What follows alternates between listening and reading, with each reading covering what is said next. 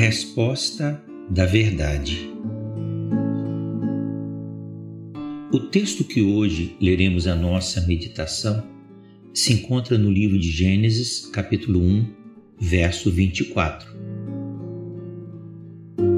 E disse Deus: Produza a terra alma vivente conforme a sua espécie, gado e répteis e bestas feras da terra conforme a sua espécie. E assim foi. Abençoa, Senhor, o ouvinte desta mensagem, concedendo graça, amor, misericórdia ao seu coração, abrindo o seu entendimento para a compreensão de toda a tua verdade.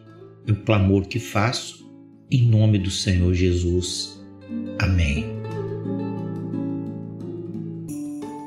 O sexto dia foi o dia culminante no tempo da criação de Deus, porque nele a atividade divina na terra não só atingiu o seu ápice, como chegou ao seu termo. A bênção de Deus ao final do quinto dia mostrou que Deus não abandonaria o mundo criado à própria sorte. Antes, traria fertilidade aos seres vivos e equilíbrio à natureza em benefício de sua continuidade. Eu sei que tudo quanto Deus faz durará eternamente. Nada se lhe deve acrescentar e nada se lhe deve tirar. E isso faz Deus para que haja temor diante dele. Eclesiastes 3,14. No sexto dia, o Senhor passou então do mar para a terra na primeira parte do sexto dia, criou os animais terrestres, o gado ou animais domésticos, os répteis e as bestas feras ou animais selváticos. As expressões usadas por Deus para descrever as criações realizadas no sexto dia nos transmitem duas importantes informações. Primeira informação do sexto dia se refere aos tipos de animais que foram formados. A expressão conforme a sua espécie serve para esclarecer que desde o primeiro dia em que foram criados, os animais apresentavam formas físicas, aspectos, comportamentos e hábitos distintos. Essa informação, por si só, soa suficiente para afastar a ideia popular moderna de que a diversidade das espécies animais, tal como se apresenta atualmente, resultaria da diferenciação adaptativa proporcionada pela seleção natural. As mudanças nos seres vivos, conforme esta hipótese, seriam decorrentes de mutações aleatórias e cegas surgidas no curso de milhões de anos e a partir de um ancestral comum, uma hipótese que nunca foi confirmada. A história da evolução amplamente difundida nas escolas do mundo inteiro parece uma história inocente, mas não é. Sob o manto da explicação científica, a sugestão de que foram processos evolutivos naturais que deram origem aos seres vivos na Terra contém a clara intencionalidade de descartar Deus. O princípio evolucionista natural declara que não precisaria de um Criador sobrenatural para a evolução. As forças próprias da natureza, oriundas de reações físico-químicas da matéria, é que se encarregariam de criar novas e melhores criaturas. Sabemos que essa hipótese nunca foi observada na natureza nem em laboratórios. Todos os experimentos científicos que tentaram demonstrar a capacidade da atmosfera primitiva de gerar vida espontaneamente fracassaram.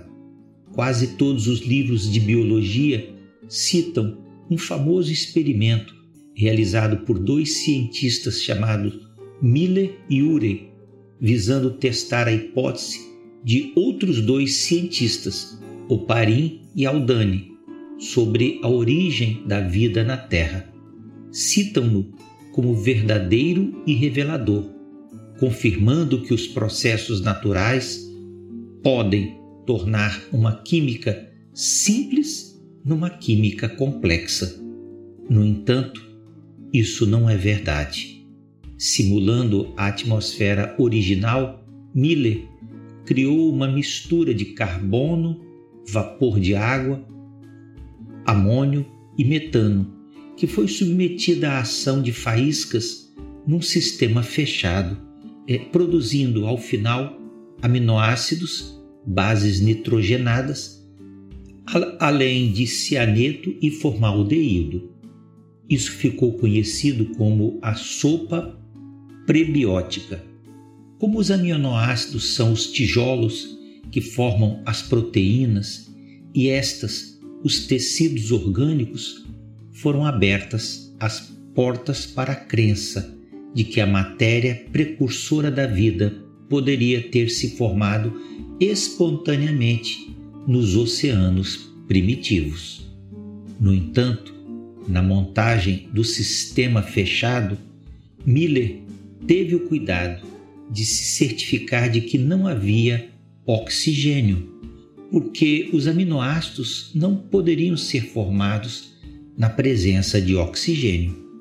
Este fato do experimento é intencionalmente omitido nos livros escolares, dando aos alunos a impressão de que as suas conclusões sobre a origem da vida na Terra seriam verdadeiras. Ocorre que os evolucionistas enfrentam dois problemas com este experimento. O primeiro, se houvesse oxigênio na atmosfera primitiva da Terra, os aminoácidos não seriam formados. E segundo, se não houvesse oxigênio na atmosfera primitiva da Terra, não haveria camada de ozônio, não haveria filtro na atmosfera e os aminoácidos que se formassem seriam destruídos pelo calor dos raios solares. Assim, ao retirar o oxigênio do sistema de tubos de sua experiência, o cientista simulou uma atmosfera primitiva falsa. Se a presença de oxigênio destruía os aminoácidos no experimento de Miller, sua hipotética ausência na atmosfera primitiva da Terra impediria a existência da vida.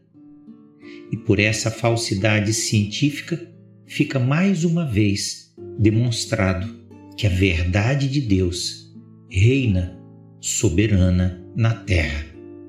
Ó Senhor, Senhor nosso, quão admirável é o teu nome sobre toda a terra. Que Deus o abençoe.